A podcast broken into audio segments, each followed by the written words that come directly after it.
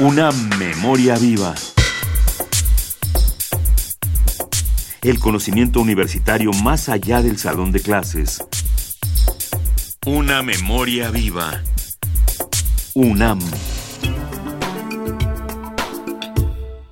En México existe un número considerable de profesionales dedicados a la docencia.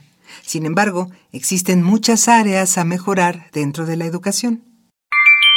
Los docentes y los investigadores tienen condiciones desiguales en su trabajo.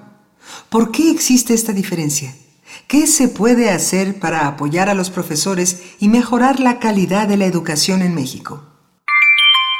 Jorge Martínez Stack, miembro del Seminario de Educación Superior de la UNAM, se ha dedicado a estudiar a los profesores universitarios en México desde el 2008 y nos comparte su opinión y sus propuestas acerca de este tema. Ahora, aquí estamos hablando de la perspectiva del académico, del docente y sus condiciones en general. Los que hacen investigación, en la medida que publiquen más, reciben un sobresueldo mayor, forman parte de una institución como el ESNI, que les da una beca dependiendo de su productividad.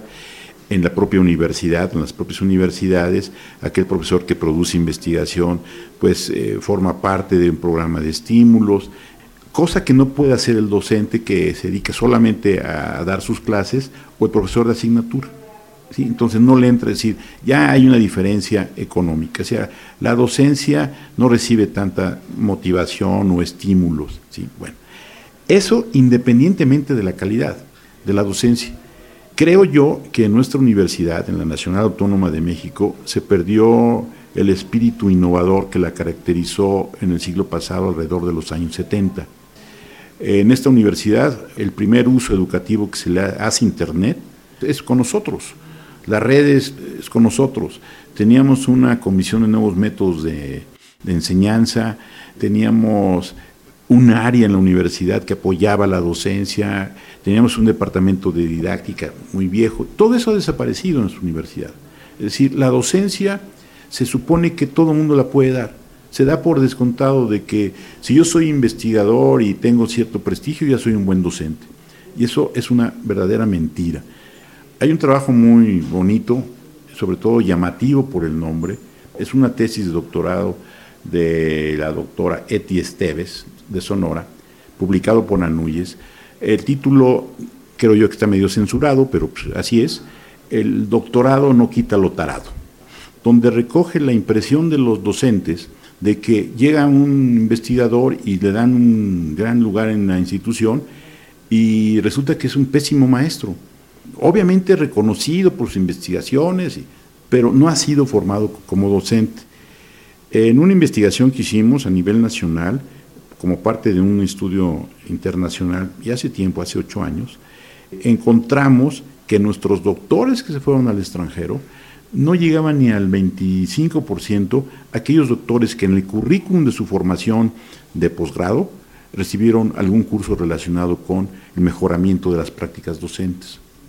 No nada más eso, sino encontramos que los investigadores tienen una actitud diferente frente a los problemas que enseñan. Los docentes, donde fundamentalmente se dedican a la función docente, los académicos, tienen otra actitud donde es más importante la solución de problemas, están más comprometidos con la institución, etc. Es decir, todavía tenemos un área muy grande donde podemos incidir para mejorar la docencia. Está abandonada en nuestras universidades. No hay investigación sistemática institucional donde nos diga hay que hacer esto, no hay innovaciones. Generalizar siempre es malo, siempre habrá un caso de... ¿no? Pero así como institución no nos hemos involucrado en el mejoramiento de las prácticas docentes en esta universidad.